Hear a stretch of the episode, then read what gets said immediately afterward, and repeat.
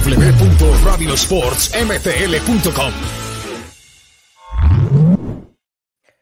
Señores, ¿cómo están? Un saludo especial, bienvenidos a Radio Sports, emisión semanal, como siempre, conectados a través de las plataformas digitales de Radio Sports, arroba Radio Sports MTL. Estamos conectados en Facebook, Twitter y eh, YouTube, estamos ahí, estamos ahí, porque es que además estamos en Instagram también, entonces a veces se me, se me cruzan los cables con el tema de la transmisión del podcast en vivo y en directo. Un saludo especial para todos, ya Juan José Ramírez estará con nosotros también aquí en video y hoy, nos, hoy tenemos un invitado especial desde Colombia, desde Barranquilla, por supuesto, que nos viene a hablar, por supuesto, también de la Major League Soccer, porque hoy es programa de MLS is Back.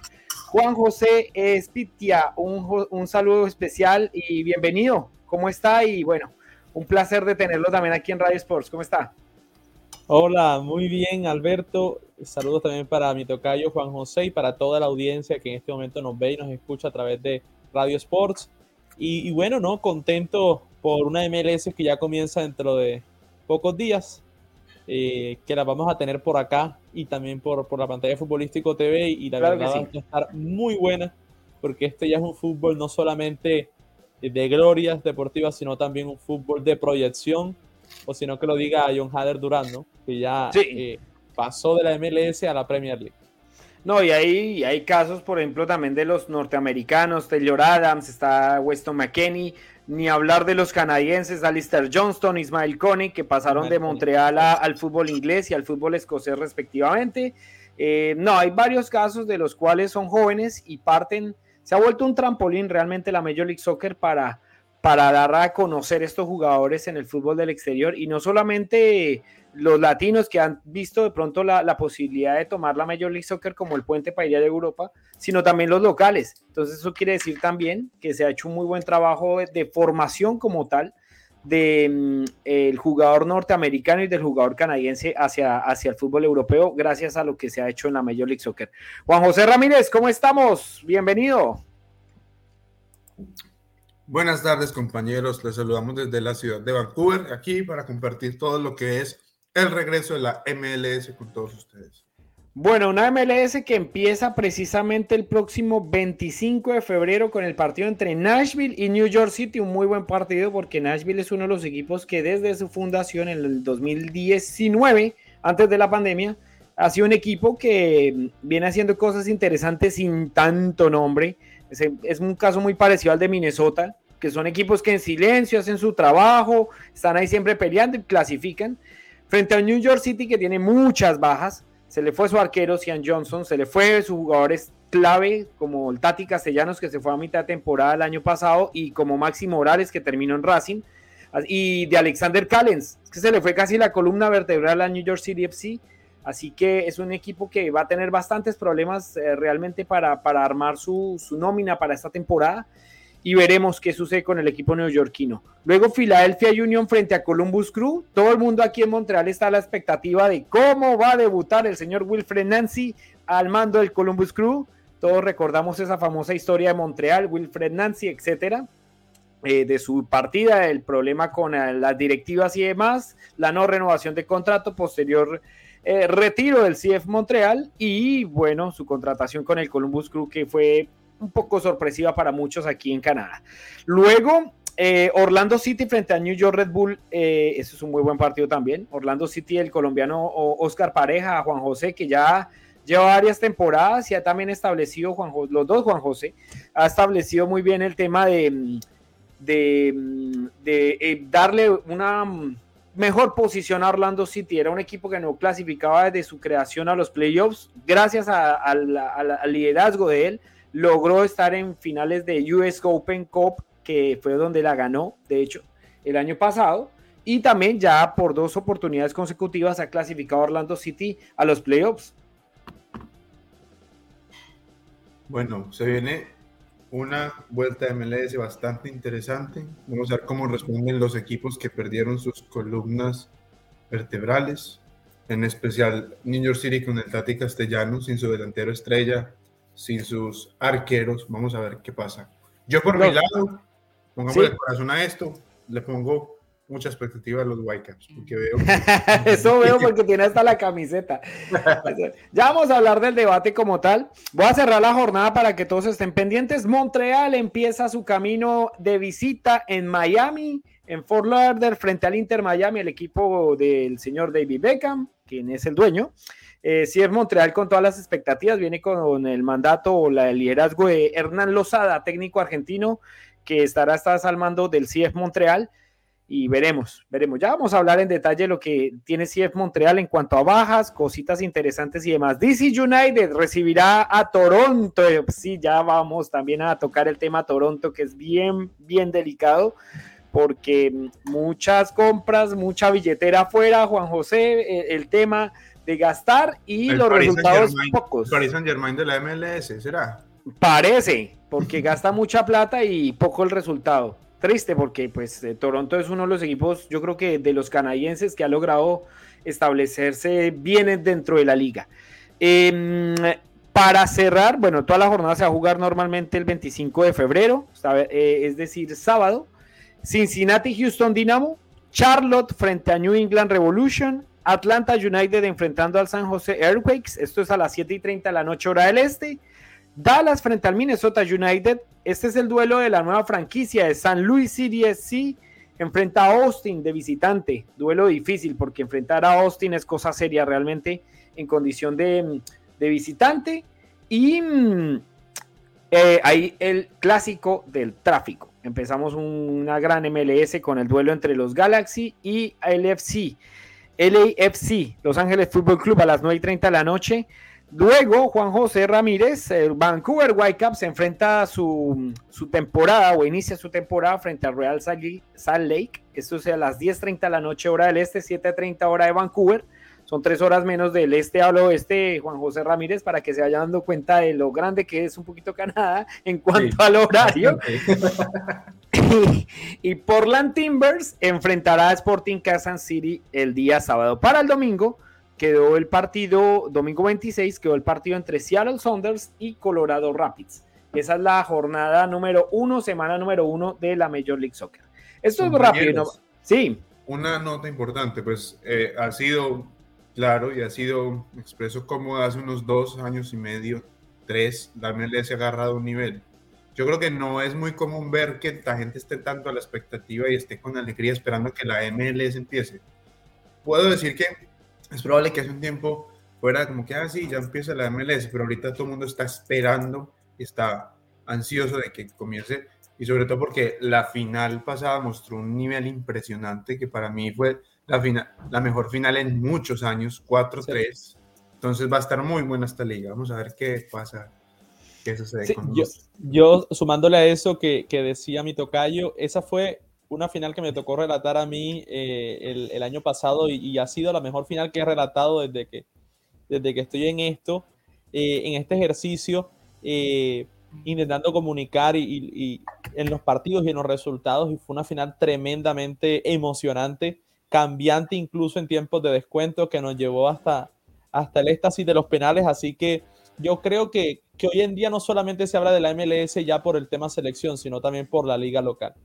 Entonces, es, el tema, es el tema también hasta de la emotividad, ¿no? Porque recordemos la lesión de Maxim Crepo, el gol de Gale Bale, la remontada de Filadelfia, porque recordemos que Filadelfia le da la vuelta a ese partido. Total. Y, se vuelve un partido completamente emotivo, donde no solamente al final fue que empezamos como a ver el tema y demás, sino también desde el desarrollo. Un partido muy emotivo y de ida y vuelta. La situación fue que Filadelfia lo remontó y se fue adelante y el AFC volvió y lo remontó y forzó los penaltis. Y con un partido como para historia de cuento, porque finalmente terminó siendo el partido retiro de Gareth Bale y terminó siendo la figura que gracias a su gol, hace 3 a 3, fue que el, el conjunto del AFC pudo ir a los penales cuando parecía todo a favor de Filadelfia. Y el arquero, estoy buscando el arquero del el FC, eh, creo que es McCarthy, espérenme un minuto, lo voy a buscar aquí se llama John McCarthy. Me acuerdo muy bien de, del arquero que fue la figura finalmente. Pues él entra en, una, en un hecho como imprevisto claramente por la lesión de Maxime Crepo, el canadiense, y termina siendo el héroe, porque termina atajando creo que dos o tres penales en la tanda que determina siendo el campeón em, determina a Los Ángeles Fútbol Club como el campeón de la Major League Soccer. Así que fue bastante emotiva y demás esta gran final y esperamos que el nivel vaya aumentando en una MLS que ha cambiado un poco su panorama en cuanto a la difusión. No va a ser ahora con las cadenas tradicionales, ellos van a tener algunas negociaciones o van a tener algunos partidos, por ejemplo aquí en Canadá, en TSN y RDS, la, la cadena francófona y la cadena anglófona de Bell Media va a tener la transmisión exclusiva de 14 partidos de cada club de la Major League Soccer de, de, Vancouver, Toronto y Montreal. Así que ellos van a, van a ver o determinar los partidos que va a tener cada equipo. De esos 30 eh, más o menos que puede tener la temporada cada equipo, van a difundir 14 a través de las eh, cadenas de cable abierta. Y ahora tendrán pues los aficionados. Yo no sé si el tema con Vancouver fue igual, Juan José, en el tema de los abonados, pero los que incluyeron su abono de temporada, los que compraron su ticket, aquí en el caso de Montreal, tienen directamente acceso al, al MLS Season Pass, que es la, la, nueva aplicación de Apple TV que va a tener la Major League Soccer para la difusión de todo el material. Muy bueno, por cierto, porque me puse aquel día como a mirar en detalle que tenía y tiene cosas bastante, bastante, bastante interesantes, cosas históricas, los shootouts, leyendas, por apareció hasta Valderrama, me acuerdo que vi un video de...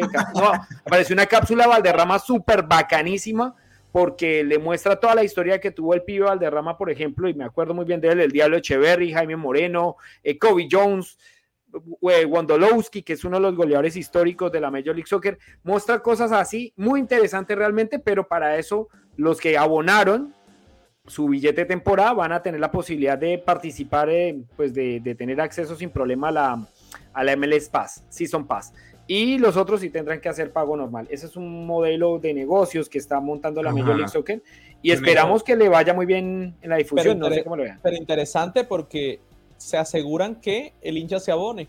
Claro. Entonces le dicen, venga, nosotros le vamos a dar esto para que usted pueda ver todos los partidos de su casa, pero ellos también salen ganando porque se abonan, es decir, tendrán la posibilidad de, cuando se les complique ir al estadio, poderlo ver desde la casa eh, también con amigos y familia. Así que me parece que es un gana-gana. el, el, hincha eh, tiene la posibilidad de que con un precio eh, puede comprar tanto la boleta como ya el pase para verlo desde su casa. Exactamente. y con eso del, del, Season Pass y con el Apple TV para ver todos los partidos, ahí creo que son tres las maneras de, de conseguirlos. Si te abonas con el equipo, te lo dan como ya mencionaste tú. Si eres si ya estás suscrito a Apple TV, pagas una mensualidad y te sale menos. Y si Correcto. no estás ni, ni, ni abonado ni suscriptor de Apple TV, también puedes conseguirlo y sale como a 15.99 o 14.99 cada, cada mes. Pues sale más caro, ¿no? Pagarlo mensual. Lo que quiere la MLS es que la gente pague el, pague que pague el, pague el, pues el pase normal del año de la temporada, le va a salir mucho más barato. Además que tiene el contenido exclusivo y tiene la posibilidad de ver los partidos en español, en inglés y en francés, que era algo, es una de las grandes novedades que tiene la Major League Soccer, es la inclusión del francés, sobre todo pues teniendo en cuenta Montreal, pero pues hay también colonia francesa alrededor de los Estados Unidos y de Canadá también, así que es interesante también esa inclusión del francés a las transmisiones de Apple TV y tienen un muy buen equipo, casi se llevaron casi todo el equipo que transmitía los partidos aquí en Montreal, se lo llevaron para Apple TV y tienen un combazo en francés interesante para que la gente esté muy pendiente de ello. Eh, señores, nos vamos al primer tema de discusión de este mm, previo a la MLS Back 2023 y son los favoritos y las posibles decepciones, ¿no? Para 2023. Invitamos a la gente que nos está viendo a que nos deje sus opiniones, comentarios, sus favoritos, sus decepciones, los equipos que le pueden, ¿por qué no sorprender? Eh, o al campeón, apueste, eso sin problema, aquí es abierta la tribuna para todos ustedes. Juan José Espitia, favoritos del 2023 de la Major League Soccer. Antes de hablar de la tabla de posiciones, me imagino que va todo como coherente a lo que pusimos en las tablas, pero ¿cuáles son los favoritos de la temporada 2023 para usted? Empecemos por el oeste. Bueno, muy bien. Entonces, empecemos por el oeste. Mis favoritos son los dos equipos de Los Ángeles. Eh, pues LAFC, más allá que, que ha perdido eh, a Gareth Bale, que ha perdido al Chicho Arango, que fue su máximo goleador, que ha perdido a Blessings, que ha perdido a jugadores importantes, mantiene una estructura eh, y es el campeón. No lo puedo dejar por fuera. Es un equipo que también está muy bien dirigido, equipo que sabe lo que juega y que por eso yo, más allá que perdió estos jugadores y que quizás no lo reemplazó con estrellas como estamos acostumbrados a verlo desde que se inició esta franquicia del señor Ferrer, pues yo lo mantengo en mis favoritos. Y el otro favorito, Galaxy, ese equipo que, hombre, yo creo que, que la temporada pasada, si hubiese durado un poquito más, ese momento anímico, venían como de menos a más. Incluso le ayudó mucho la llegada de Ricky Puch, el mediocampista que terminó haciendo muy buen juego en el conjunto del Galaxy. Eh, así que yo también le pongo la ficha a, Los Ángeles Galaxy.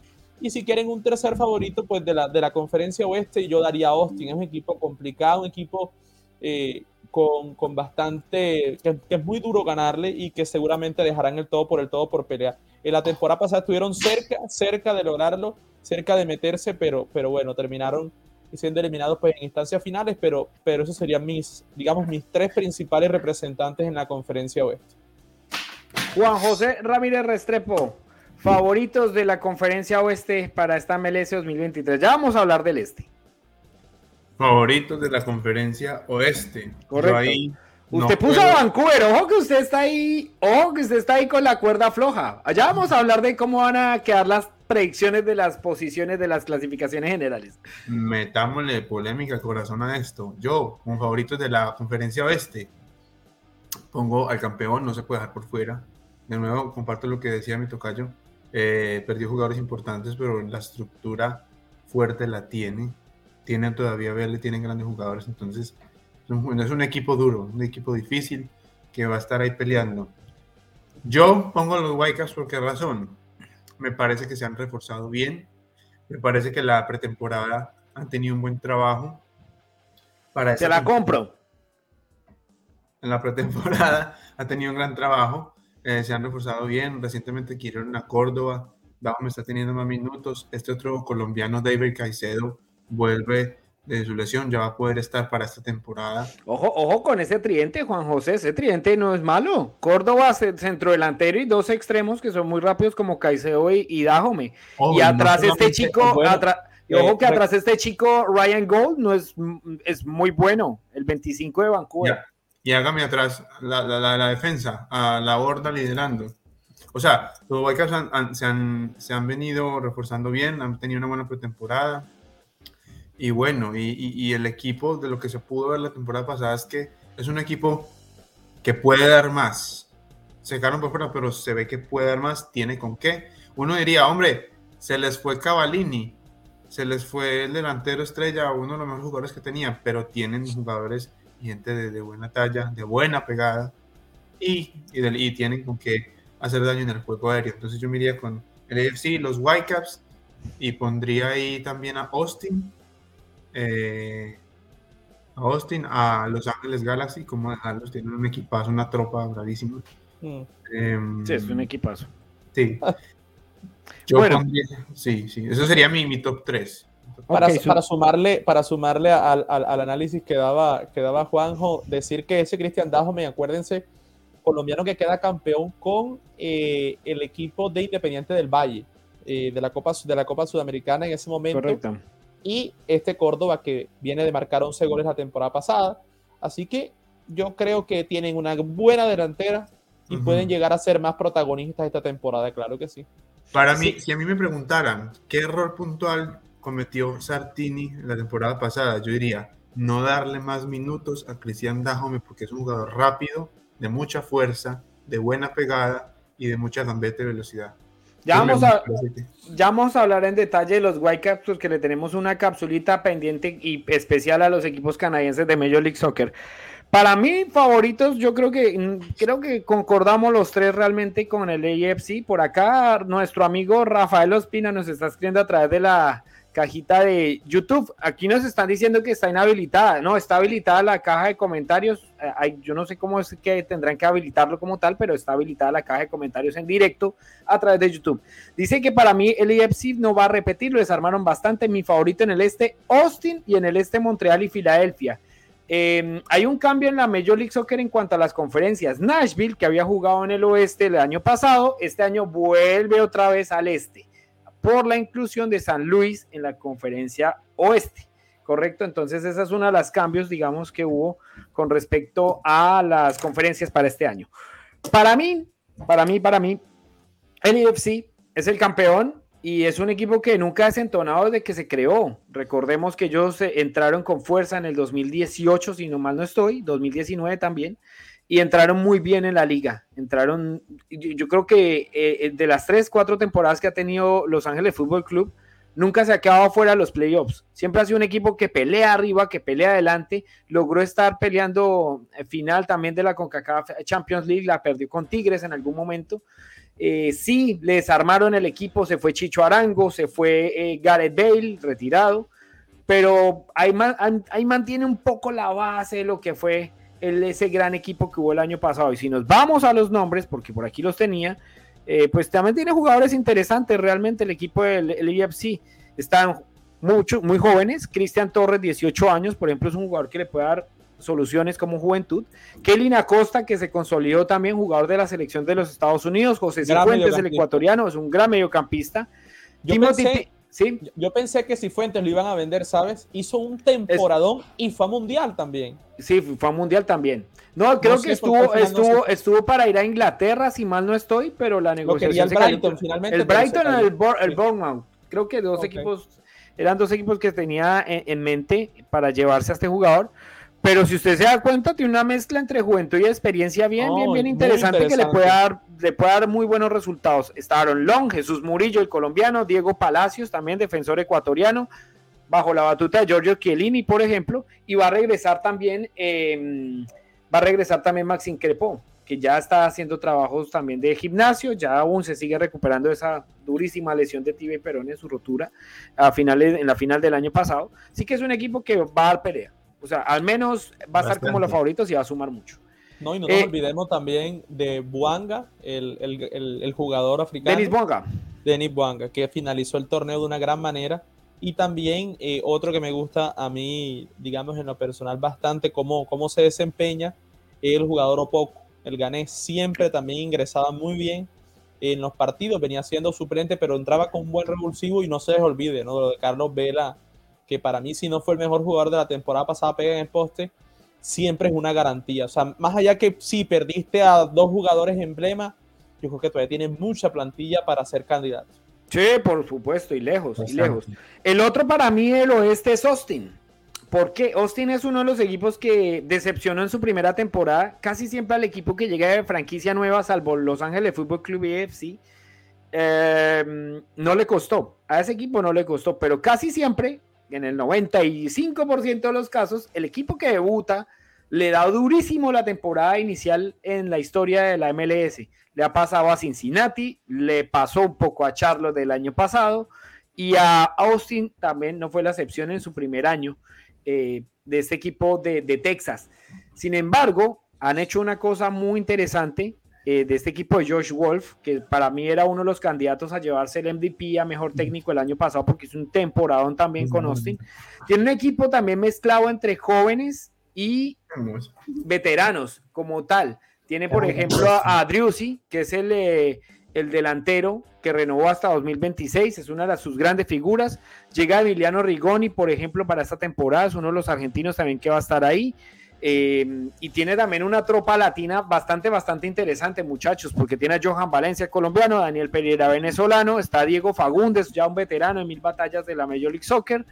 Así que es un equipo que también puede dar sorpresa y puede estar peleando arriba porque ya tiene también un proceso que data de muchos años. Es un equipo que no desarmaron tampoco tanto, las bajas son muy pocas y eso puede ser también una ventaja que puede tener Josh Wolf. Recordemos del otro lado, Filadelfia es algo muy parecido realmente. No, y lo más importante, que no vendieron a su goleador, que fue Drews. Sí. Ese quizás podría ser una diferencia con, con el AFC. Eh, incluso Drews termina haciendo más goles que el mismo Chicharango, pero sea lo que sea, mantenerlo y renovarlo por muchas temporadas muestra el compromiso que, que ellos a mediano y largo plazo van por el título, porque es un delantero de más de 20 goles por temporada. Señores, favoritos de la conferencia este, rápidamente, Juan José Espitia. Muy bien, los favoritos de la conferencia este, tengo a Filadelfia, al Nashville y al Montreal. Esos son mis tres favoritos para la conferencia este. Y usted quiere ganar puntos con los oyentes de aquí, muy bien. que ganar seguidores con los de Montreal, eso, póngalo. No, hoy hay una polémica porque los de la Major League Soccer, los duros de la Major League Soccer, Tom Boger y demás, todos los que ya cubren MLS en inglés desde hace rato, están colocando a Montreal eh, en posición 13, 14, décimo, lo están viendo por fuera de los playoffs, al igual que el año pasado. Y el año pasado se llevaron una pequeña sorpresa realmente con el desarrollo del equipo. Pequeñota, porque Montreal sorprendió de verdad. No, Montreal fue, fue, un caso, fue un caso bastante, bastante particular el año pasado. Filadelfia, Nashville y Montreal, entonces, los, los tres favoritos para usted del este. Del este. Aquí, aquí Ana Ramírez, perdón, me, meto. Nos escribió los favoritos del oeste son los Whitecaps, Austin y Nashville. Y hay que decirle a Ana que Nashville este año pasa a ser del este. Eh, Juan José, em, eh, sus favoritos del este. Este. Bueno, yo eh, no, ponerle corazón en este caso, pero me parece que ya es hora que Toronto levante cabeza y que haga lo que Como favorito, ¡Ambe María! Listo. Toronto. Lo que pasa es que algo, algo pasa, algo, las piezas tienen que encajar, pero tienen un equipazo. Entonces yo creo que es hora de que saquen la cara por esa conferencia. Pondría a Toronto, a Filadelfia y pondría también a Montreal, que hizo una campaña el, muy buena el semestre, la temporada pasada. Pues fíjese que yo, yo, yo voy a ser un poco más cauteloso y yo pongo a Filadelfia a Nashville. A Nashville, a mí lo que me gusta de Nashville es que, vuelvo y digo, es un equipo tipo mm, Minnesota. Es un equipo que es muy callado, que saca muy buenos jugadores, que tiene buena nómina, porque por ejemplo tiene a este chico Muntar, que es el, el alemán, el número 10, que es muy bueno y también tiene una base, digamos, importante en cuanto a, la, a, la, a esa nómina que lleva también desde hace años. Por ejemplo, supieron hacer el tema de, de Alistair Johnston, de reemplazarlo, porque para ellos también era un jugador importantísimo, y llevaron a Daniel Lovitz, por ejemplo, para esa temporada siguiente después de, de, de Alistair Johnston, pero tienen a Walker Zimmerman, que es un casi fijo en la selección de los Estados Unidos, tienen, por ejemplo, a Anunga, un camerunés, que también ha, tenido minutos y ha sido importante en la nómina de, Nashville. El ex Toronto, a Schaffelburg, a Jacob Schaffelburg, que es jugador de 23 años. Aníbal Godoy, que es el, digamos, el eje del medio campo, el volante primera línea, el panameño de 33 años. Y Randall Leal, que ha sido, digamos, el socio ideal de de Muntar, que es el costarricense, Randall Leal de 26 jugadorazo, Yo. Es un jugadorazo, es un jugadorazo rapidísimo, asistidor y de gol. Porque no es un jugador que solamente te mete pases, sino también llega a posición de gol. Y como dato, Mukhtar fue el goleador de toda la temporada del año pasado. Sí, creo que hizo 26. Sí, fue el máximo goleador. Fue inalcanzable, fue inalcanzable el alemán. Otro jugador que me parece, o sea, el, el, el solo poder Nashville mantenerlo es un fichajazo. O sea, tiene asegurado también más de 20 goles ya esta temporada. Sí, y lo de Filadelfia, pues es un proceso, ¿no? También Filadelfia que mm, adjuntó a Joaquín Torres, al exjugador de Montreal, al argentino, que puede ser más como un revulsivo, porque Filadelfia finalmente es un equipo que también ya está, hombre, Filadelfia es un equipo que ya está, mm, ya está engranado. Ya hablamos de Austin, que ya mantiene su nómina y demás. Filadelfia es algún caso muy parecido también. Ya es un equipo que tiene a Gatzak, por ejemplo, como su gran figura, el jugador húngaro es muy joven, también 26 años. Tiene a Julián Carranza y a Michael Urri, que el danés, que lograron a, tener, digamos, mayor continuidad esta temporada. Pero en sí tiene un equipo que también ya va jugando como con la misma nómina. Uno ya sabe quiénes son los que juegan. Alejandro Bedoya, está Andrés Perea, está por ejemplo André Blake, el arquero, gran figura también de este equipo de Filadelfia, que es un cerrojo, el jamaiquino, eh, bajo los tres palos de, de, Filadelfia. Así que es un equipo que... Y también mantuvo a su técnico, ¿no? que también es importante, a Jim Curtin. Mencionar también al jugador José Martínez, buen jugador también. Venezolano. Eh, venezolano. Eh, gran temporada la pasada, así que también hay que tenerle fe eh, a este jugador. Yo creo que tienen una plantilla muy buena, muy compacta. Tuvieron a nada del título. Yo creo que sí o sí tienen que estar entre la baraja de los candidatos. O con Filadelfia, que pronto si el LAFC flaquea esta temporada, puede ser el que se lleve el título puede estar ahí.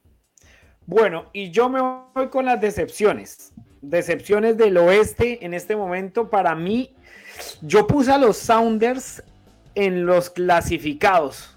Pero es que yo estoy viendo que los que puse afuera como que tienen la pinta de ser los que se van a quedar en esa fase, ¿correcto? para mí, Seattle estaría peleando entre esa posición de playoffs y quedarse out de la serie, porque es un equipo que mm, se acabó, digamos, esa gran época exitosa y demás, y no empezó a hacer ese recambio como por ejemplo Filadelfia ha empezado a hacer, que empieza a tener jugadores jóvenes, pero sumado a la experiencia, va consolidando un equipo. No, en Seattle pasó exactamente lo contrario, que es mantener la veteranía, pero no empezaron a, juntar jóvenes valores para que ellos vayan adquiriendo experiencia y vayan adquiriendo ese estilo de juego que ha querido implementar Seattle. Para mí, lo, lo, pongo ahí como una decepción, a pesar que en mi, en mi clasificación, y ya la vamos a presentar, está como clasificado a los playoffs. Esa podría ser una de las decepciones para mí del oeste, Seattle Saunders realmente. Y el otro pues sería Dallas, teniendo en cuenta lo que hizo la temporada pasada, ¿no? Se quedó también con unas bajas importantes en cuanto a jugadores y Dallas también lo pondría yo como una decepción si llega a suceder que no consigue buenos resultados en el este. Y me voy por el oeste, eh, por el oeste, perdón, esto es del oeste. Por el este me voy rápido y yo sí pongo una cruz clarita a Toronto, no es porque viva en Montreal, pero es que para mí el problema de Toronto no es la nómina, para mí el problema de Toronto es el técnico. Y, y allí el señor Bradley no ha podido realmente ya casi en dos temporadas larguitas de establecer un equipo. El equipo le ha dado todas las benditas herramientas para que él haga un equipo competitivo, para que el equipo logre meterse. Y cuando había tratado de dar la posibilidad de avanzar, pues, pues se vino esa famosa racha de seis partidos con derrota consecutiva y quedó afuera nuevamente los playoffs, teniendo ya a Insigne y a Bernardeschi, a Crisito y a Jesús Jiménez. Estaba, alcanzó a jugar un partido pozuelo antes de irse al Inter Miami, etcétera, etcétera, etcétera. Mucha pago, mucha cosa, y el señor Bradley no pudo acomodar eso. Y lo otro es que si deja a su hijo, que de hecho es el titular y el capitán, Michael Bradley, como titular y solo en la primera línea de volantes, uno de los grandes errores de Toronto y que lo mencionamos aquí sin fin de veces, eh, va a tener muchos problemas en la resolución de, los, de las soluciones defensivas, que es donde Toronto tuvo realmente problemas el año inmediatamente anterior, y era que en las transiciones de defensa-ataque del rival, Michael Bradley siempre estaba solo y no tenía ese acompañamiento porque en ese momento Mar Anthony Kay, que es el, el eh, volante canadiense de selección canadiense, estaba lesionado. Así que le tocó jugar con un solo volante de marca y Michael Bradley pagó los platos realmente porque dejaba unos espacios abiertísimos entre delanteros, mediocampistas y volantes. Y esa allí donde Toronto no logró tener no logró tener la mano del técnico. Ahí es donde uno se tiene que dar cuenta la mano del técnico, ahí es donde uno se da cuenta realmente que se evidencian los problemas. Para mí Toronto será una de las decepciones porque mucha billetera y siguen los mismos problemas. La pretemporada, a pesar que no hay nada al final del año, eh, es un indicio también de, los graves problemas que puede tener el equipo si sigue metiendo eh, ese tipo de táctica al señor Bradley. Así que lo pongo yo en este momento como decepción. Y el otro, para mí, ¿sabe cuál va a ser? El Inter Miami. Porque la baja Higuaín le, le va a dar durísimo a este equipo. Higuaín le había dado pronto un revulsivo para clasificar a los playoffs el año pasado, pero este año no se ve un jugador que pueda de pronto, Juan los dos Juan José, darle eso que Higuaín le daba al equipo en cuanto a la motivación. De pronto Campana, el, ecuatoriano, pero no es, no es Higuaín, ¿correcto? Y en esos momentos determinantes el Inter Miami ganó muchos partidos gracias a los rendimientos de Gonzalo Higuaín. Y yo lo pondría también como una decepción, teniendo en cuenta, por supuesto, lo vivido el año inmediatamente anterior por el oeste. Señores, ¿cuáles son los suyos? ¿Quién quiere empezar? Yo, perdón. Hágale. Hágale. Decepciones en la conferencia oeste. Pues uno también tiene que ser justo, pero yo no han jugado, apenas van a debutar, pero yo pondría a este equipo San Luis City, lo pondría como. No, no le veo como mucha. Pues es que es duro. A Cincinnati le pasó, a Charlotte le pasó. Es duro para el que debuta. Yo pondría entonces a San Luis City, pondría también a Real Salt Lake y pondría por fuera también a Kansas City, que la temporada pasada tuvo una, temporada desastrosa, no, no levantaron cabeza casi siempre en el fondo de la tabla. Entonces, me parece, esas serían mis tres decisiones por la conferencia oeste. Por la este, eh, me parece que podría ser em, Cincinnati. ¡Epa! ¡Ojo! Sí. Esa, eso está buena. Vamos a ver qué pasa porque recientemente creo que fue firmaron a Santiago Arias, ¿verdad? Sí, señor. Sí, pero tampoco te creas que firmaron a, a, a Cafú, ¿no? Es Santiago Arias. Esa está buena. ¿No? pero igual bien, es un jugador sin actividad, ¿no? Recordemos que Santiago Arias, el colombiano, lleva un montón de, tiempo sin jugar, ¿no? Mucho tiempo sin jugar. Mucho rato. Pero igual, ojo, ojo, con Cincinnati, muchachos, porque es que Cincinnati mantiene ese tridente ofensivo que le dio muy buenos resultados. Brandon Vázquez, Brenner, que estuvo a punto de irse, y está Luciana Acosta. Esos tres le arman a... O sea, Cincinnati, Cincinnati desde que, desde que estaba ya están, por ejemplo, siempre tuvo ese tipo de, equipos. Un equipo ofensivo, atacaba toda hora, pero atrás era un flan. Todos los partidos quedaban 4-3 4-2, 5-4. Acá Montreal un partidazo 5-4. Me acuerdo una vez entre Cincinnati y Montreal. 5-4 terminó ese partido aquí.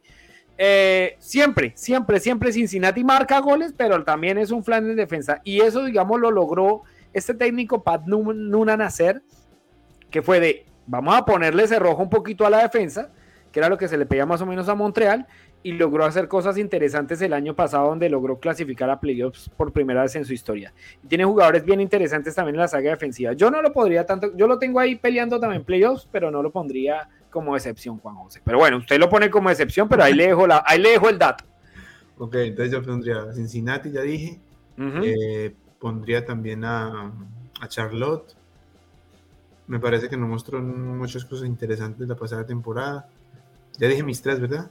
No, dos. Cincinnati y Charlotte. Cincinnati, Charlotte y el otro yo diría New York Red Bulls, porque ya desde hace tiempo que no pasa nada con este equipo, no. Lo, de, New York, de New York Red Bull, Juan José Espitia es bastante curioso. No es un equipo que no tiene grandes nombres. Uno se pone a ver la nómina y, mm, mm, o sea, no hay un jugador que uno diga realmente, wow, va a deslumbrar o va. Pero es un equipo muy laborioso. Siempre se mete. Se mete en playoff. Sí, después, después no protagoniza más allá de los cuartos de final y tal, pero se mete en playoff, entonces eh, yo no lo tengo entre los míos. Pero yo, voy a, yo voy a juntar uno, se me olvidó, New York City FC.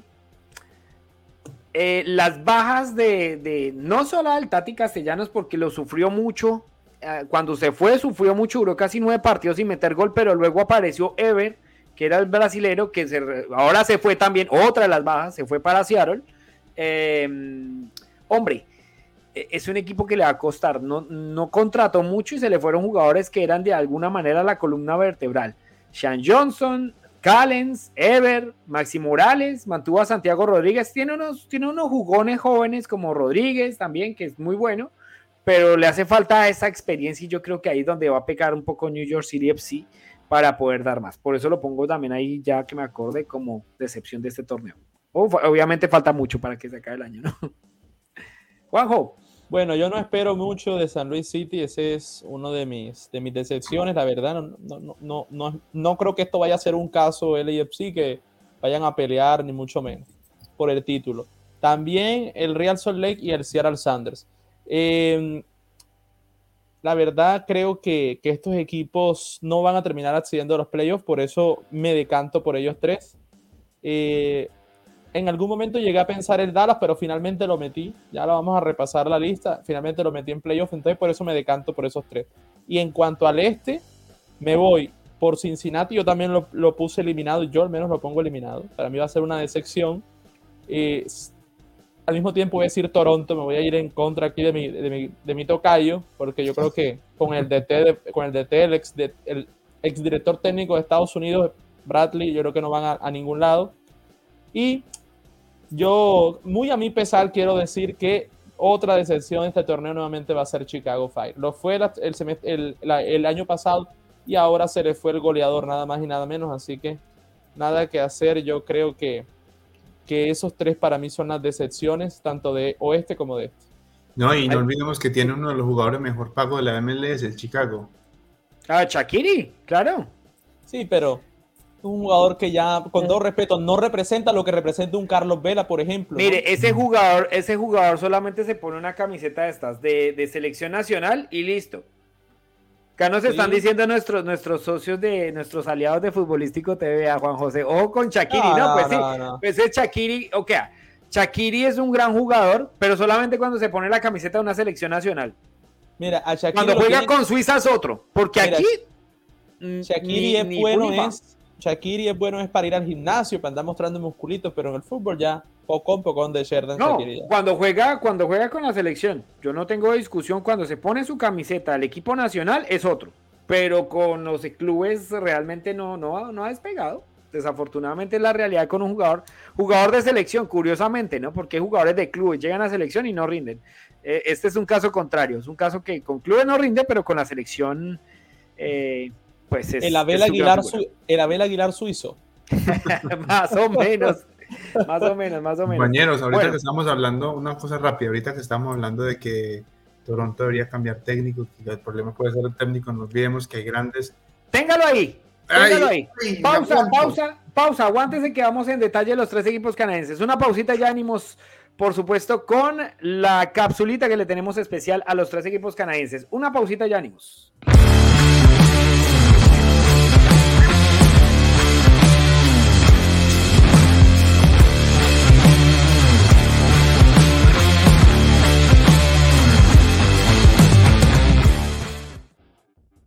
Bueno, ya que ahora sí, ya volvimos. Juan José está buscando por allá algo. Em, ahora sí vamos a hablar en detalle de los equipos canadienses. Toronto, ahora sí que me iba a decir de Juan José Ramírez Benalá, se nos acabó de ir. Íbamos a hablar de Toronto FC precisamente. Eh, ¿Qué iba a decir de Toronto, Juan José? Bueno, hablando de Toronto, estamos diciendo que el problema puede ser el técnico. ¿Qué pasa? Recordemos que hay técnicos buscando trabajo técnicos muy interesantes y que el Toronto puede pagar. Hace poquito escuché que Thierry Henry quería volver a dirigir. Está buscando una nueva experiencia como técnico. No se fue con Roberto Martínez para Portugal. Ya dirigió al CIEF Montreal, uno no sabe. Uy, eso sería un cachetadón realmente para Pero- los hinchas de Montreal que lo dirijan. Pero la verdad, Pero ustedes le ven, o, o sea, con todo respeto, ojo, yo admiro mucho a Titi Henry, pero ustedes, más allá de segundo entrenador que le ha ido bien con Bélgica, le fue bien con Bélgica, ustedes le ven madera para técnico, lo digo porque no le ha ido bien. No sé. Lo que pasa es que si ya tuvo una buena escuela, tuvo una buena experiencia allá al lado de Roberto Martínez, y algo tuvo que haber aprendido y algo él sabe de fútbol, entonces me parece que sí. Ah, y otro, este sí es descabellado, pero pues uno nunca sabe, no hay nada imposible. no, eh, No olvidemos que, no olvidemos yo que con- Zidane- Zidane está sin equipo. No, no, Yo- no, no. No, no, no, cálmate, cálmate, Ese- tampoco hasta allá. Ese está, sí, sí, ese está sonando, pero para, para, para Francia, para un equipo importante de Francia. No, la verdad, vea, lo de, lo de- lo de Toronto, pues hombre, la verdad, ¿qué, qué le podemos decir? A ver, ¿cómo, cómo, cómo voy- me voy yo? Empecemos a. El uno, Thierry Henry en Montreal, sí, dejó cosas. Re- re- recuperó a Romel Kioto. Uno, esa, esa es toda Thierry Henry. Dos, el sistema que usaba Wilfred Nancy y que trata de usar, por ejemplo, en este momento mm, eh, Hernán Lozada, viene de, de esa época, famosa línea de tres, cinco en el medio, dos delanteros. Eso lo montó Thierry Henry también. Pero, pero los resultados, no, es un equipo muy frío al jugar. A mí no me gustaba Montreal, era un equipo como sin alma.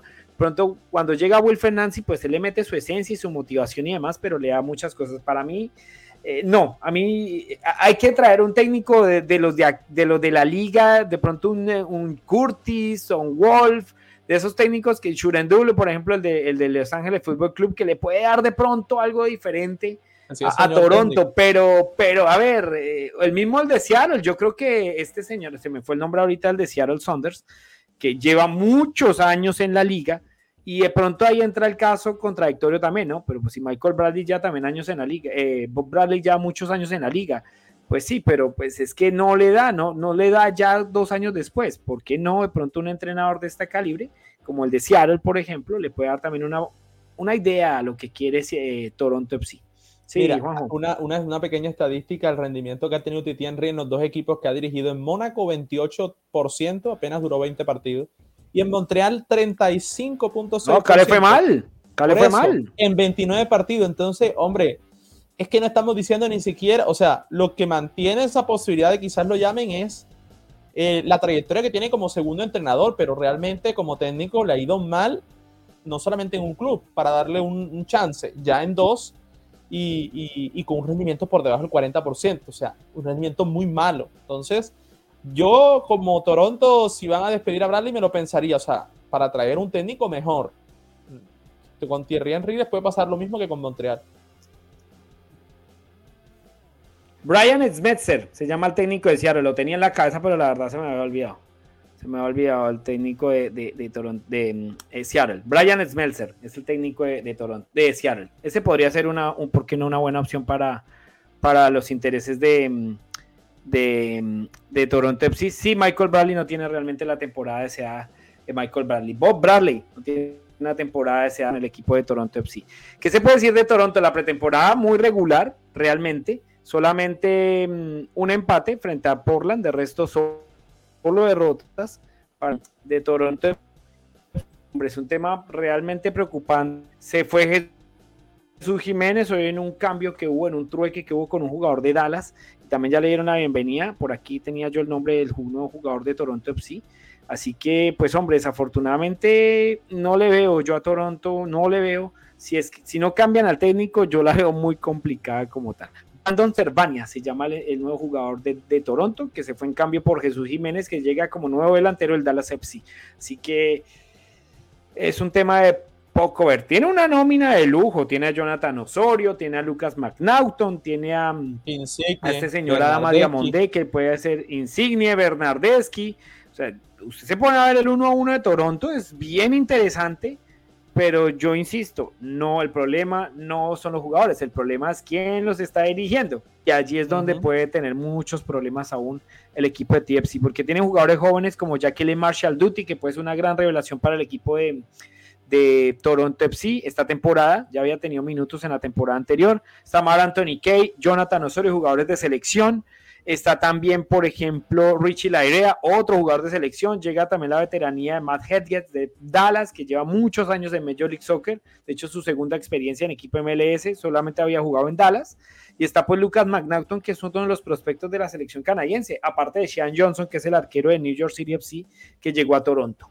Así que es un muy buen equipo en cuanto a nombres, pero el tema es póngame los jugones, póngame los que son y que rindan realmente, porque pues eh, si se arma una mala táctica, el equipo realmente no va a tener los resultados deseados. Por eso yo lo puse como excepción, Juan José lo puso como clasificado y, Juan José creo que Juan José Spitia lo había puesto también como, decepción. Yo creo que, la clave es esa que dices tú, Albert. Eh, el, el técnico le tiene que brindar un mediocampo adecuado que meta, que corra, que marque porque seamos realistas, Bernardeschi e Insigne eh, no te van a hacer esos relevos para hacer una línea de 5 en la mitad. Eh, entonces tienes que tener jugadores que, que, te, que te suplan, esos jugadores que de pronto no te van a correr tanto la cancha. Si no, le va a pesar otra vez y lo van a pasar por encima en la mitad de la cancha. Sí, por supuesto. Juan José Ramírez, Vancouver Whitecaps. Eh, ya lo había mencionado usted, que el tema pues pinta bien, al principio yo honestamente pensé que se estaba haciendo algo como muy blando para afrontar torneo internacional, para afrontar que son campeones del torneo canadiense, de la, de la Copa de la Canadian Championship, y también pues para ver si por fin se da la clasificación a playoffs, cosa que había realizado en 2021, pero no en 2022. Eh, si le da cuerda a este Vancouver o si le da cuerda también al entrenador, es que al final terminamos hablando de los entrenadores porque realmente es bueno. Parte fundamental del grupo. Sí, Juanjo, ¿cómo lo ve usted a este Vancouver Whitecaps? Bueno, eh, a este Vancouver Whitecaps lo doy como clasificado de nuevo. Ha hecho una buena pretemporada, ha mostrado cosas interesantes. El técnico ha estado dando minutos a los nuevos refuerzos, a gente que el semestre pasado no jugó y que está demostrando que tiene con qué aportar al equipo. Eh, hubo un momento en que yo, cuando vi que se había ido Lucas Cavallini, dije, madre mía, van a quedar enredadísimos en la delantera. Pero no olvidemos que tienen a Brian White, a Ryan Gold, al nuevo, la nueva contratación, eh, a Córdoba. Tienen también a David Caicedo, a Cristian Dajome. Eh, en la defensa, nuevo refuerzo, Matías Laborda, la, la garra charrúa, viene a aportar esa garra a, a la delantera del equipo buen juego en el juego, en la parte aérea, en la parte defensiva. Entonces yo creo que eh, el equipo con esos nuevos refuerzos y con las cosas eh, que tuvo la temporada pasada, me parece que puede hacer una buena tarea y puede dar el salto a, la, a, los playoffs, la clasificación y hacer una buena presentación en el escenario internacional. Además, sí. lo, que le pasó, bueno, lo que le pasaba al equipo la temporada pasada es que tenía cosas interesantes, transiciones rápidas de defensa-ataque, apoyo en la marca, apoyo en la defensa, en el ataque. Eh, a veces pecaban era por concentración y, por intensidad. Intensidad no solamente es correr como un loco todo el tiempo, sino eh, intensidad es también saber estar concentrados y atentos en todo momento. A veces se les iba, se les iba eh, la onda por ahí y por ahí pecaban de nuevo, pero el equipo tiene con qué dar más y se ve que tiene mucho más para dar, o sea, puede hacer cosas mucho mejores. Juanjo, ¿cómo ve usted a Vancouver desde, desde este punto de vista? Eh, yo honestamente con respecto al año pasado, a mí no me gustaba de los Whitecaps era que era, que era un equipo que atacaba muy bien, tenía muchos problemas en defensa, cuando lograba una solidez terminaba perdiendo partidos inéditos casi al final o los terminaba remontando y empatando sobre la hora. Y así perdió, así, montó, así perdió muchísimos puntos el año inmediatamente anterior por ese tipo de irregularidad. Eh, ¿Puede sucederle lo mismo, Juan José Espitia, a este equipo esta temporada? ¿O de pronto Giovanni Sartini acomodó un poquito el asunto? Pues el riesgo siempre va a estar, pero yo creo que tienen mejor equipo que la temporada pasada, lo ha dicho mi tocayo. Eh, además, tienen un central uruguayo, me parece que de garantías, la borda, habrá que ver cómo se adapta al tema del MLS, pero, pero yo le tengo mucha confianza. Y los uruguayos son expertos en poner las cosas en orden, en estar muy atentos a ese problema que decía eh, Juan José, en estar muy concentrados.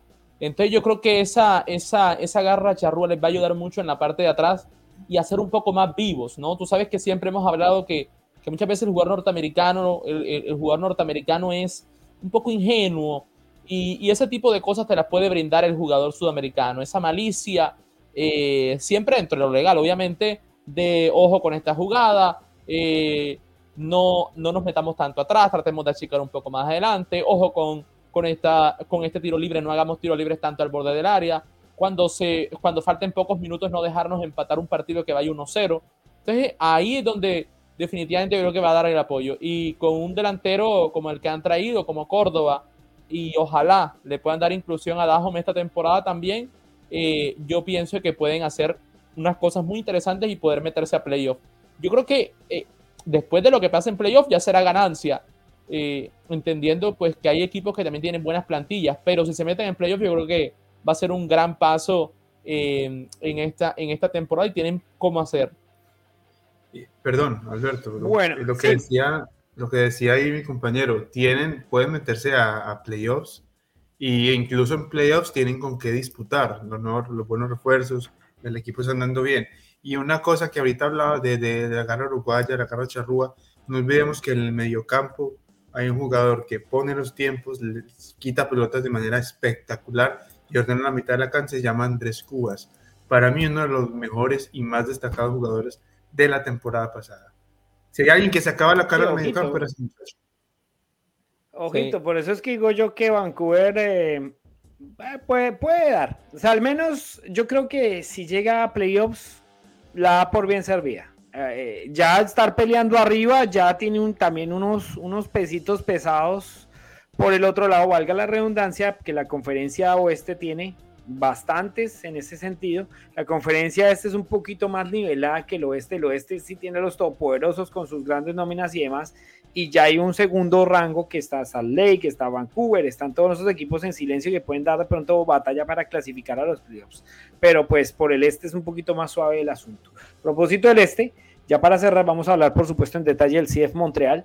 El equipo montrealés que fue el único, el único, el único que no presentó nuevo jersey para la temporada 2023. Un problema con la mm, compañía de, que fabrica los uniformes para la Major League Soccer porque el anterior dueño, ustedes saben que hubo cambio de rebranding, cambio de logo, cambio de nombre y en ello pues eh, para la temporada 2023 ellos habían eh, pedido la autorización de utilizar unos lenguajes autóctonos en la camiseta.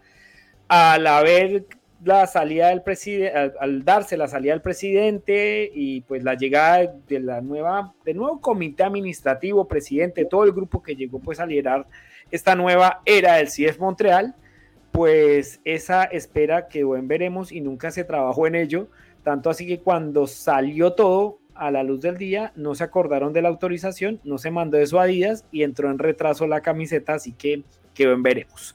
Por ahí se divulgaron unas imágenes en redes sociales que probablemente ya tengan el jersey retornando a las famosas rayitas negras y azules que ya tiene el nuevo logo del CIES Montreal. En cuanto al equipo, muchachos, pues hombre, es un equipo que perdió dos, tres jugadores, no nos digamos mentiras, importantes del once inicial, como lo es Georgi Mihailovic, como lo es eh, Alistair Johnston, que para mí la baja más dura que tiene el CIES Montreal, y Sebastián Breza, que eran los tres que de alguna manera eran titulares indiscutidos de este equipo.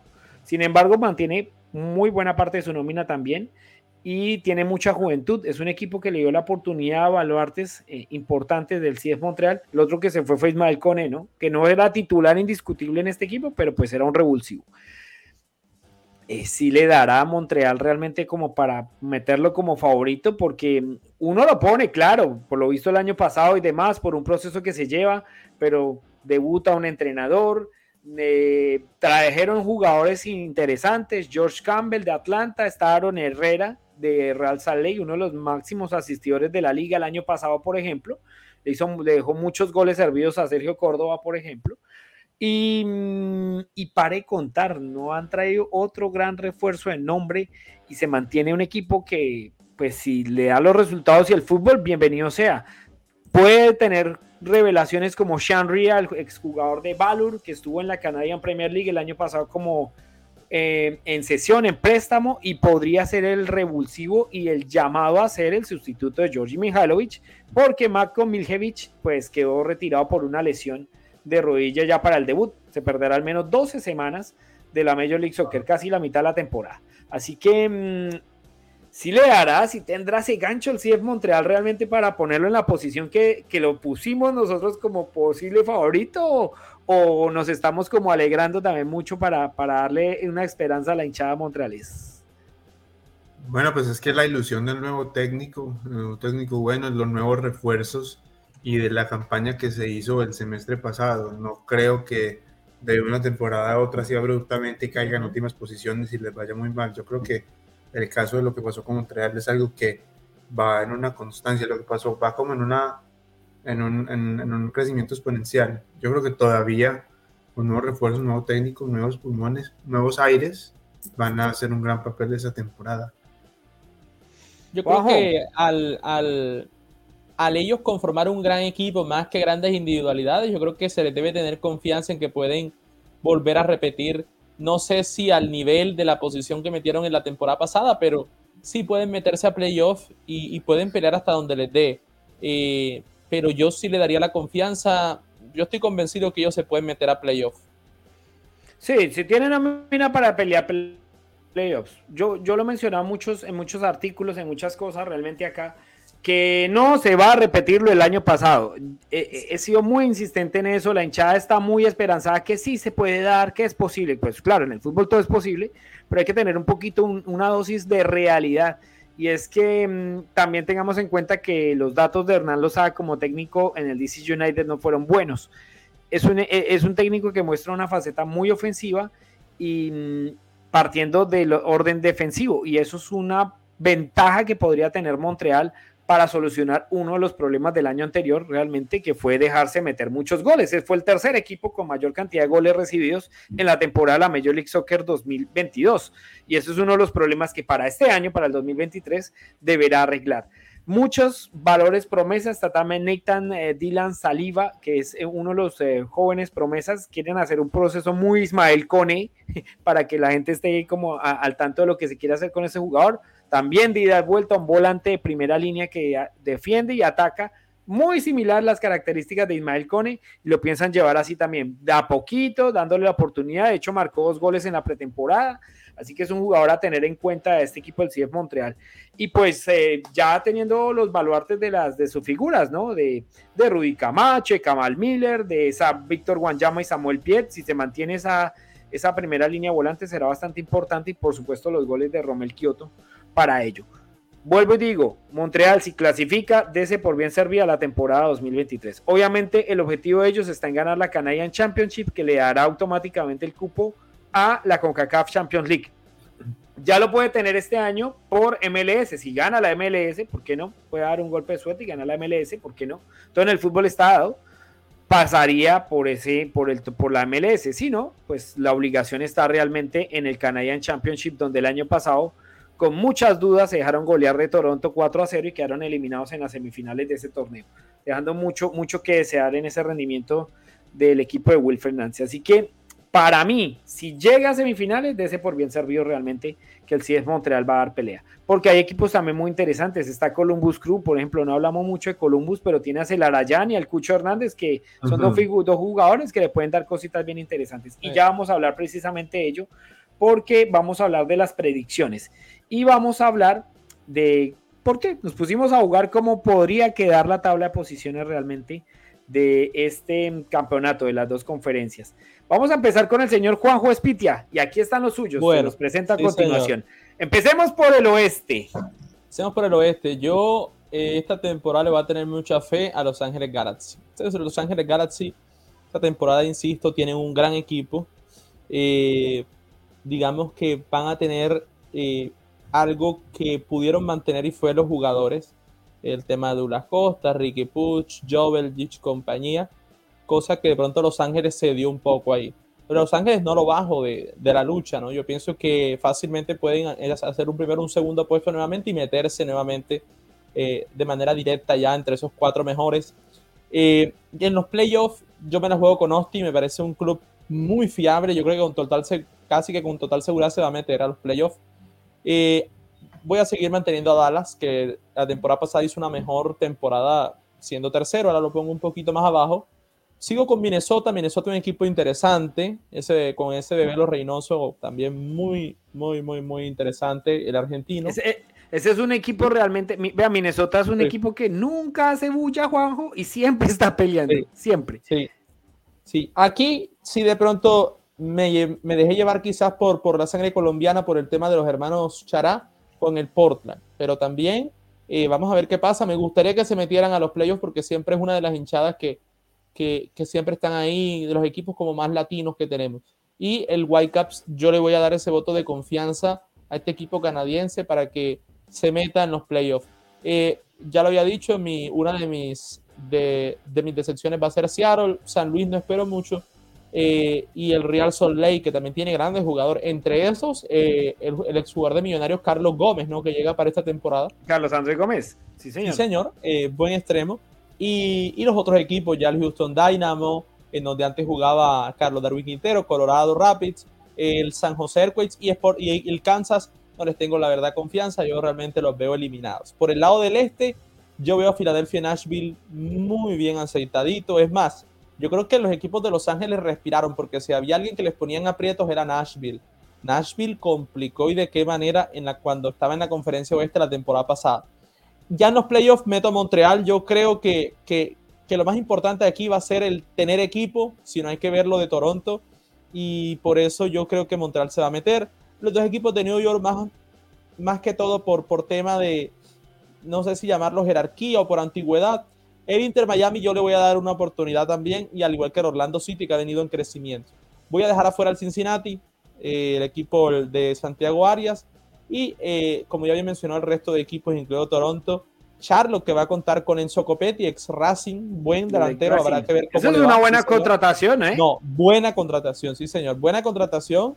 Eh, y el Chicago, que, que, más allá que se va a quedar eliminado, siempre tiene jugadores eh, interesantes, como el caso de Durán, que ahora pasó a Aston Villa, y eh, hay un central que ahora mismo se me escapa el apellido, que también surgió de Envigado, que también es muy interesante. Carlos Terán. Carlos Terán, muy interesante ese central colombiano también, ahí lo tendremos.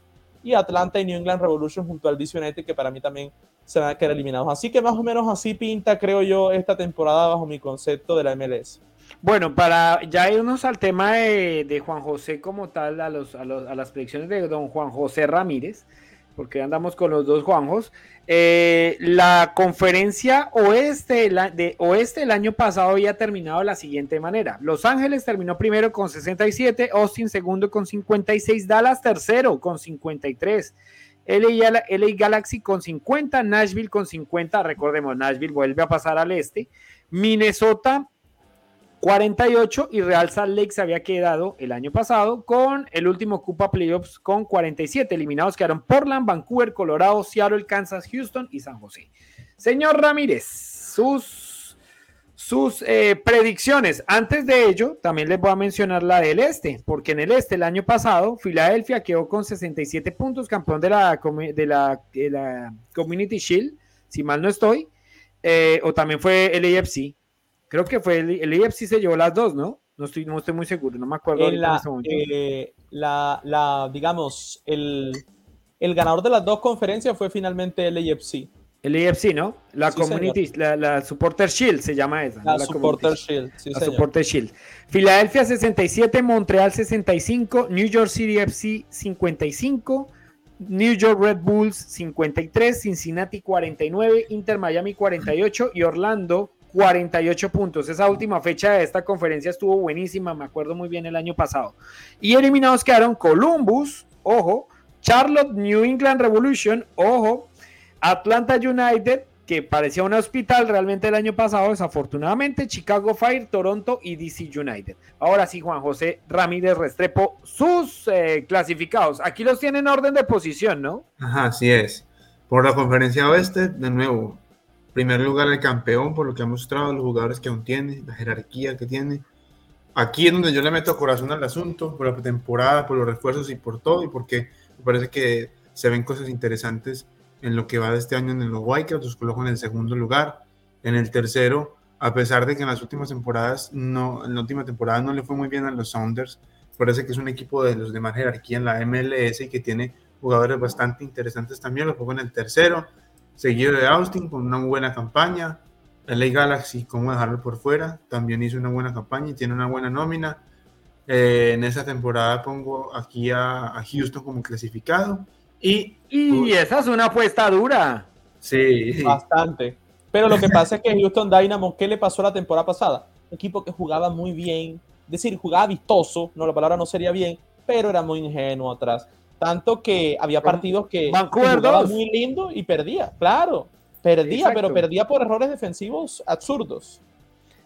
Bueno, aquí, aquí, aquí, hay que hacer un, aquí hay que hacer una corrección y es que puso a Nashville en la, en la oeste, ¿no? Ah, Volvemos y mencionamos, va al este y ahí ya entraría nuevamente el equipo 15 de la conferencia este. Eh, entonces tiene clasificados, ahí vuelvo y digo, Los Ángeles Fútbol Club, Vancouver Whitecaps, Seattle Saunders, para mí es otra apuesta brava por lo que mencionamos hace un rato de la, de la no mm, renovación de su plantel, se queda siempre a la dependencia de Ruidías, de Lodeiro y compañía. Austin, Galaxy, Houston y Dallas. Esos serían los clasificados a playoffs de Juan José. Entonces quedarían afuera Colorado, Nashville, Portland, eh, Real Salt Lake, los Quakes de San José, Sporting Kansas City, Minnesota. Yo con Minnesota es un caso muy particular para mí, siempre voy a decir lo mismo. Y San Luis City, esos son los eliminados. Por el este, Juanjo Ramírez. Bueno, eh, por el este, el campeón de la conferencia este, Filadelfia, y por la finalísima que hizo, puso a temblar al AFC. ¿Y de qué manera? Entonces lo colocó clasificado.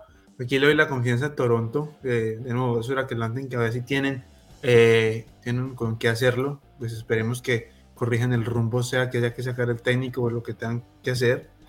Eh, a Cincinnati aquí lo puse como clasificado. Eh, me parece que Arias. Clasificado y lo puso como excepción. Ahí, ahí, a ver. o, blanco o negro, decíase.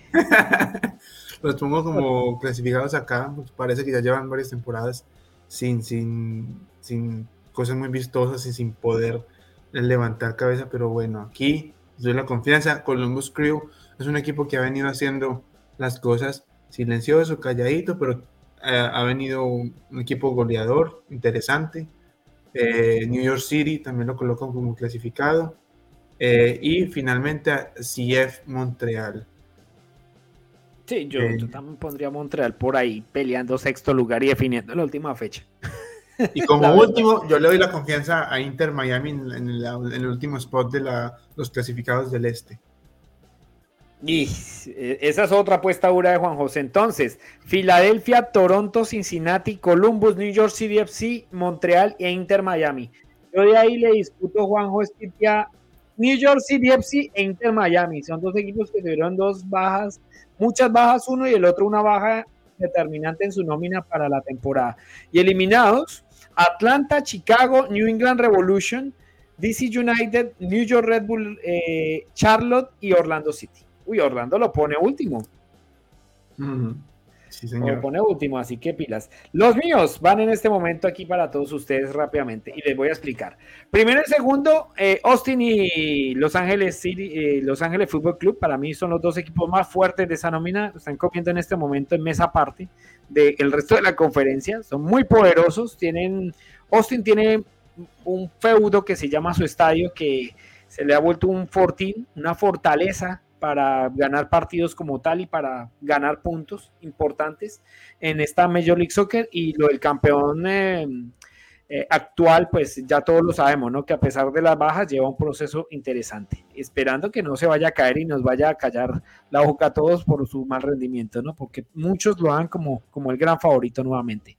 En playoffs veo acompañando a esos dos, LA Galaxy, los eh, Portland Timbers, yo creo que eh, está teniendo una muy buena, muy buen trabajo también de llevar jóvenes prospectos mezclado con un poco de veteranía en un equipo que mm, le afectó hace muchos años o hace dos, tres, dos temporadas, si no estoy mal, la salida de Valeri, que era su gran ídolo, su gran figura, y no logró como adaptarse a esa pérdida de ese gran ídolo y empezó a tener un poco de problemas, digamos, en la reconstrucción del plantel como tal, partiendo de tener una, un emblema dentro de la nómina.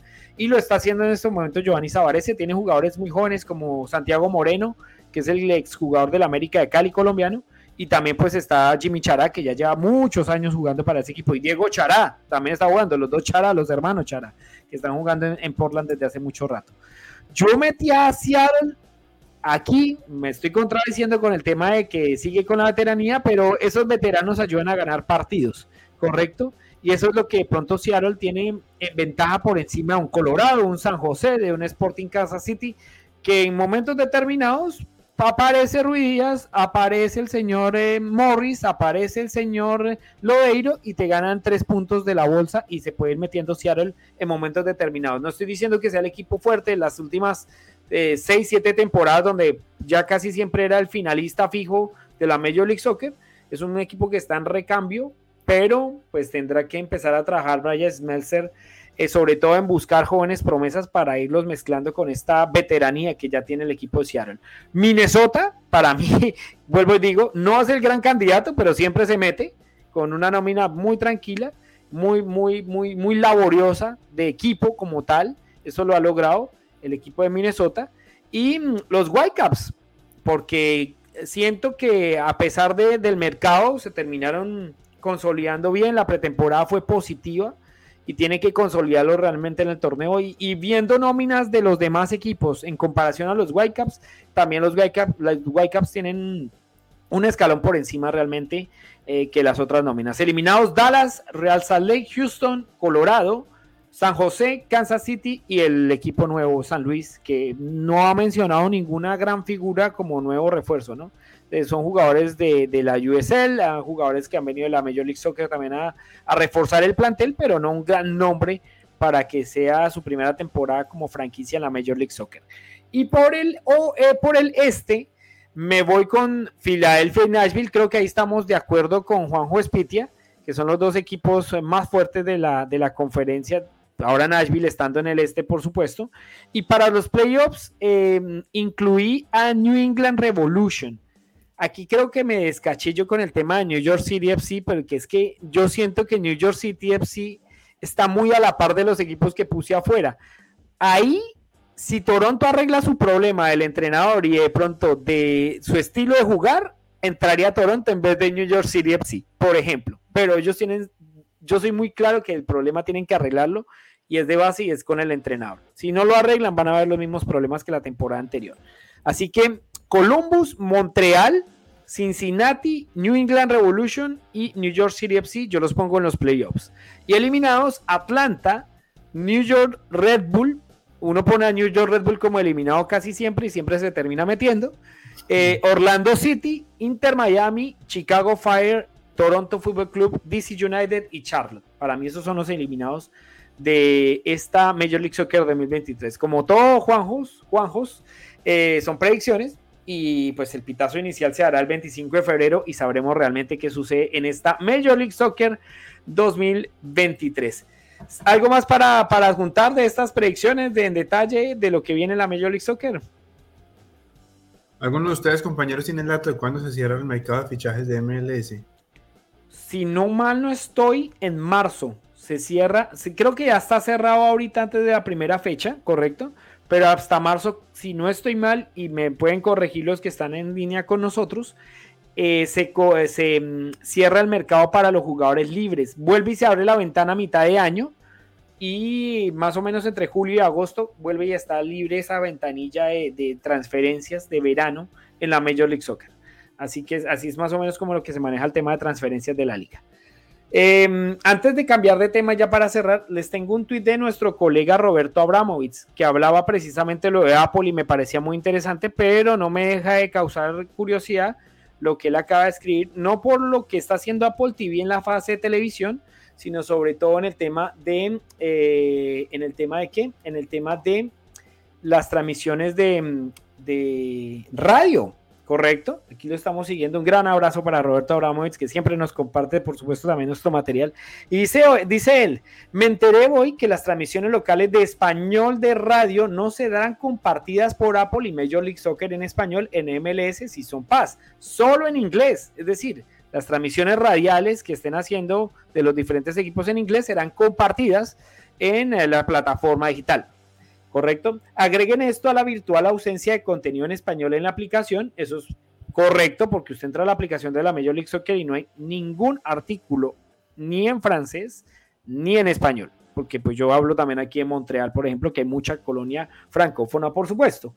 Y es claro que el valor para los que hablan inglés es mayor a los que hablan en español. Eso es evidente, obviamente, porque la mayor League es de Norteamérica. Sin embargo, pues hay una colonia hispana inmensa en los Estados Unidos y por supuesto hay mucha gente muy interesada, perdona, perdona ahí el error, eh, hay mucha gente interesada, demasiado interesada en saber en español lo que está sucediendo en la Major League Soccer en Estados Unidos y por supuesto fuera de ella. Así que es un error que deben arreglar de pronto también los señores de Apple TV con respecto a incluir un poco más de contenido en español, por supuesto en francés, a pesar que en, la aplicación como tal, en las transmisiones de televisión, se está haciendo un trabajo espléndido.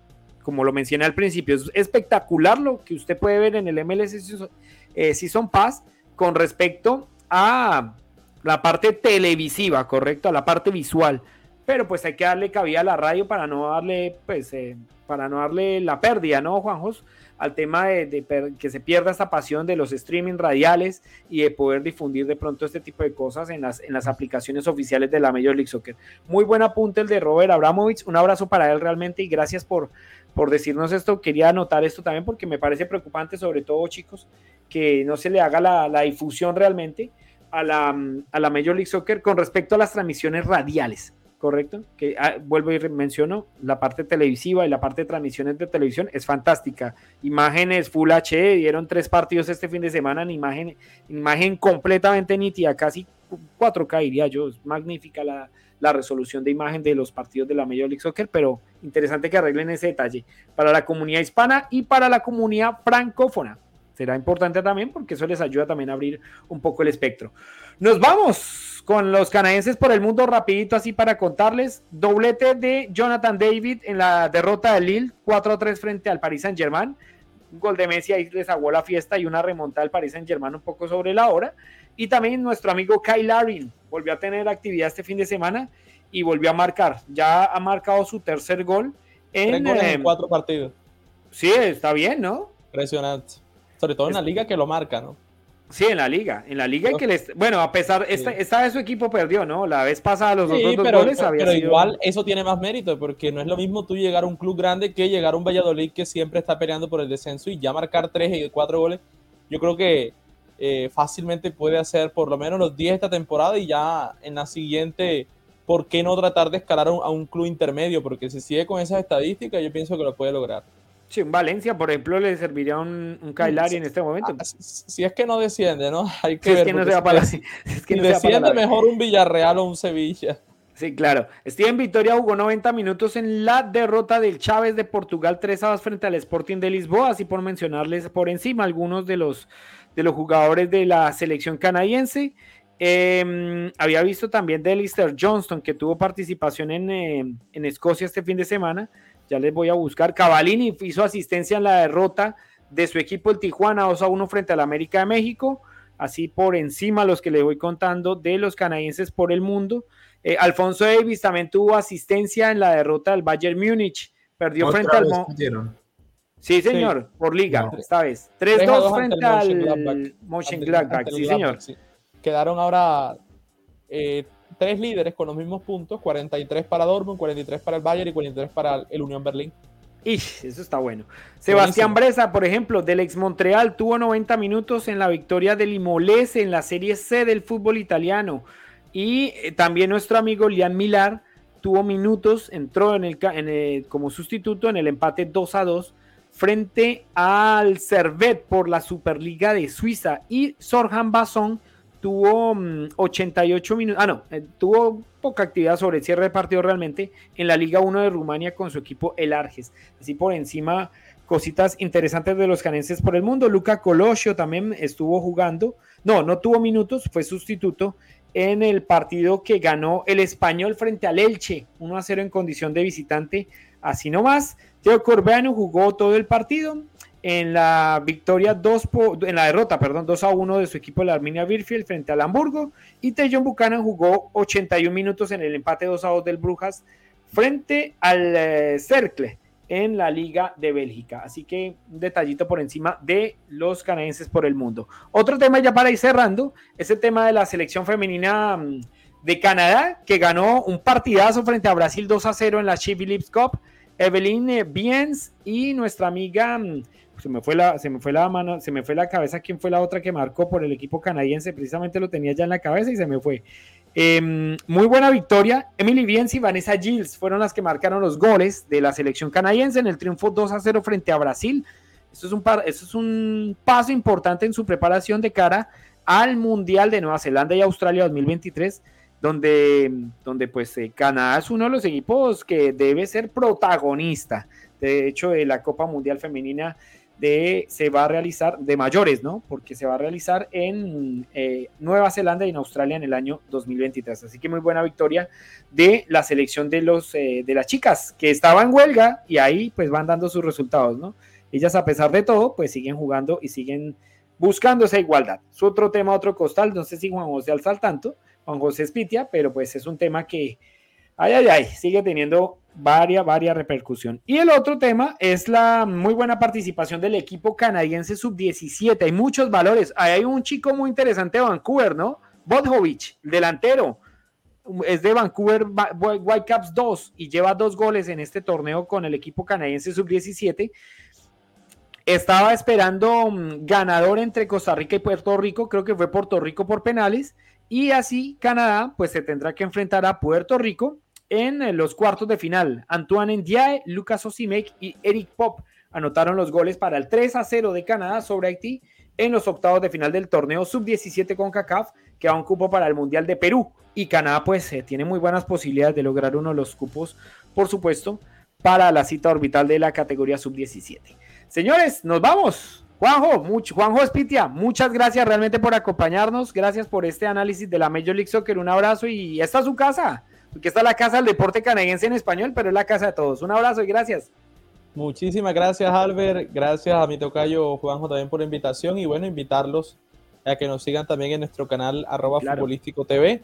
Eh, estaremos desde el 25 con la inauguración de la MLS este año eh, y nos pueden seguir ahí. Cubriremos toda la MLS, un partido por semana. Así que no se la pierdan, que va a estar buenísima. Muchas gracias. MLS es back, así que por Futbolístico TV también van a tener el streaming en vivo y las transmisiones del relato, comentarios de los partidos de la Major League Soccer del torneo de los equipos norteamericanos y los tres de Canadá que se enfrentan en este lado del continente. Juan José Ramírez Restrepo, usted está temprano allá, hasta ahora está bajando el sol por allá en Vancouver, son las 6 y 24 en Vancouver en este momento, aunque ya bajó, ¿no? Porque también es oscuro. Está oscuro, totalmente oscuro está en ese momento. Eh, un abrazo, gracias. A todos ustedes, gracias por la, la invitación y pues por el debate y a lo que hablamos aquí en este programa. Claro que sí. No olviden que esta versión de podcast va a aparecer en minutos en Spotify y Apple Podcast para que la gente pueda escucharlo en audio a través de mm, estas aplicaciones en su carro, en el estudio, bueno, en el descanso de su estudio o en el trabajo. Ahí nos pueden escuchar también a través de estas aplicaciones y ya minutos vamos a estar difundiendo también el podcast en nuestro sitio web www.radiosportsmtl.com porque somos la casa del deporte canadiense en español. Un abrazo, les habla Alberto Mora junto a Juan José Espitia y a Juan José Ramírez. Un abrazo y nos vemos la próxima semana. Chao, chao. Chao, chao. Radio Sports.